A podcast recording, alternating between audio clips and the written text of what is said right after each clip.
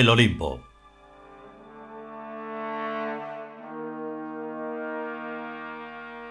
Trigésimo capítulo. Cuarta parte.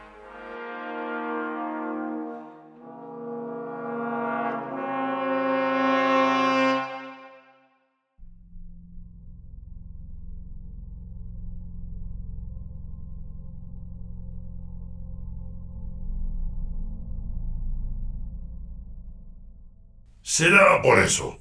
La hegemonía específica en este astro ya no reside en el número de individuos de una especie como se creía en las pasadas épocas, sino en la mayor capacidad de crear artificialidad. La artificialidad, como todos sabemos, es el resultado de la actividad mental y del trabajo que ésta inspira obligatoriamente. Obligatoriamente, pero mediante ciertos sencillos trucos de trilero, siendo el dinero el principal de tales trucos. Efectivamente, la actividad mental idea trabajos y los paga con monedas oníricas para que los humanos aporten la fuerza bruta y la energía psíquica necesarias para plasmar en artificialidad a tales ideas. Con esas monedas oníricas, los humanos compran comida y todas las cosas que hacen más llevadera a la vida, sin darse cuenta de que todas esas cosas las fabrican ellos mismos, los humanos, aunque teledirigidos por la gente que piensa y sabe utilizar sabiamente ese sencillo truco. Todo eso está muy bien y explica cómo se construyó al mundo humano, partiendo de una caterva de monos semantizados. Pero he aquí que los tíos inventan las máquinas mentales que ya no necesitan fuerza bruta para ser construidas, y sí ingentes cantidades de energía psíquica. Las máquinas mentales son invisibles, pero pensables, y hasta cierto punto imaginables. Son tan invisibles e incomprensibles para los humanos como los cables de alta tensión para los pajaritos que se posan en ellos o como las ondas de radio para las cebras y los leones. Una máquina mental es la que une a Kentektai con Beric.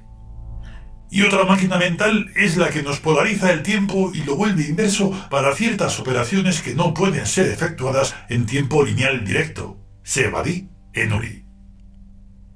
Vaya una forma de modular los milíteros. El tiempo lineal se traduce por base y directo es fina, o sea, que es fina base. No hay que pecar de demasiado puristas. Fina base es correcto y Sebadi también vale. Eso. De lo que se trata es de que estamos llenando al mundo humano y a los dos espacio-tiempos de máquinas mentales, casi sin darnos cuenta. No empleamos fuerza bruta si la necesitamos, pero sí en cambio esas máquinas están absorbiendo de donde pueden unas inmensas cantidades de energía psíquica, que mayormente extraen del psiquismo de los humanos jóvenes. No sé hasta qué punto podemos considerarnos ajenos e inocentes de la actualmente desenfrenada degradación ética y moral de los humanos. ¿Alguien ha calculado cuántas unidades de energía psíquica cuesta enviar a Birk una simple oración y cuántas cuesta que Birk nos envíe una respuesta fenomenológica? Pensarlo a mí me pone los pelos de punta. Comprendo que esto es lo mismo que calcular cuántos pollos serán necesarios para llenar los platos de un país en un almuerzo y una cena. Si lo comprendes, no hay más nada que explicar. El humano no se plantea la vida como un acto de servicio a la divinidad, sino que en todo hace lo que le viene en gana. Y es la divinidad la que siempre está al quite de esas ganas humanas y las utiliza como mejor convenga. Ellos pecan y nosotros nos llevamos su energía psíquica. Es nuestra manera de ordeñar a las almas, como quien dice y de sacarles el jugo que nos sirve de gasolina. Ahora se explica para qué quieren las almas humanas esta gente del Olimpo. Para elaborar el combustible que necesitan las máquinas mentales y psicológicas. Eso estaba muy claro desde el principio. La palabra combustible es solo aproximada, pero aceptable en estos primeros albores de nuestra civilización Tius. De todos modos, hemos de tener en cuenta que nuestra primera y principal fuente de energía psíquica son nuestras propias almas, y que solo cuando éstas ya no dan más de sí es cuando el sistema PSI empieza a extraer la energía psíquica de las almas humanas.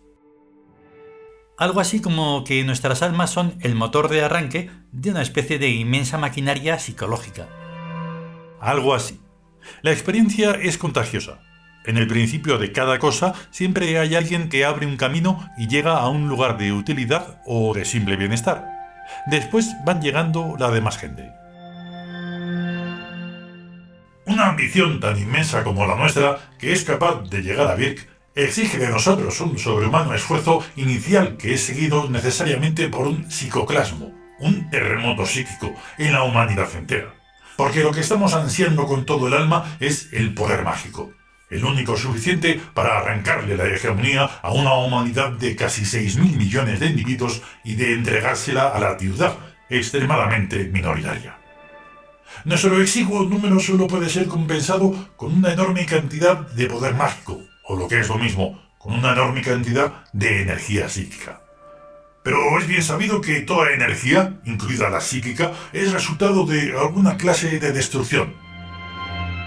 Para producir energía psíquica, lo que se destruye es nada más y nada menos que la sustancia constituyente de las almas arrojadas al horno existencial del mundo humano, que así tiene una razón de ser.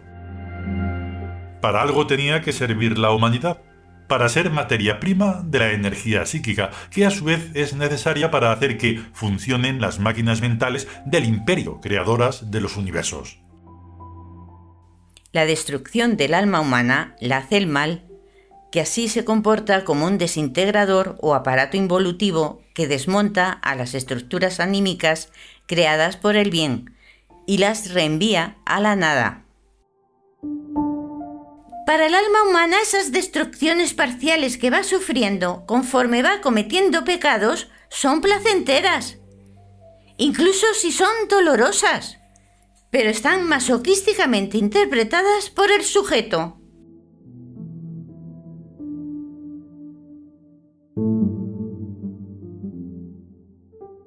Continuará.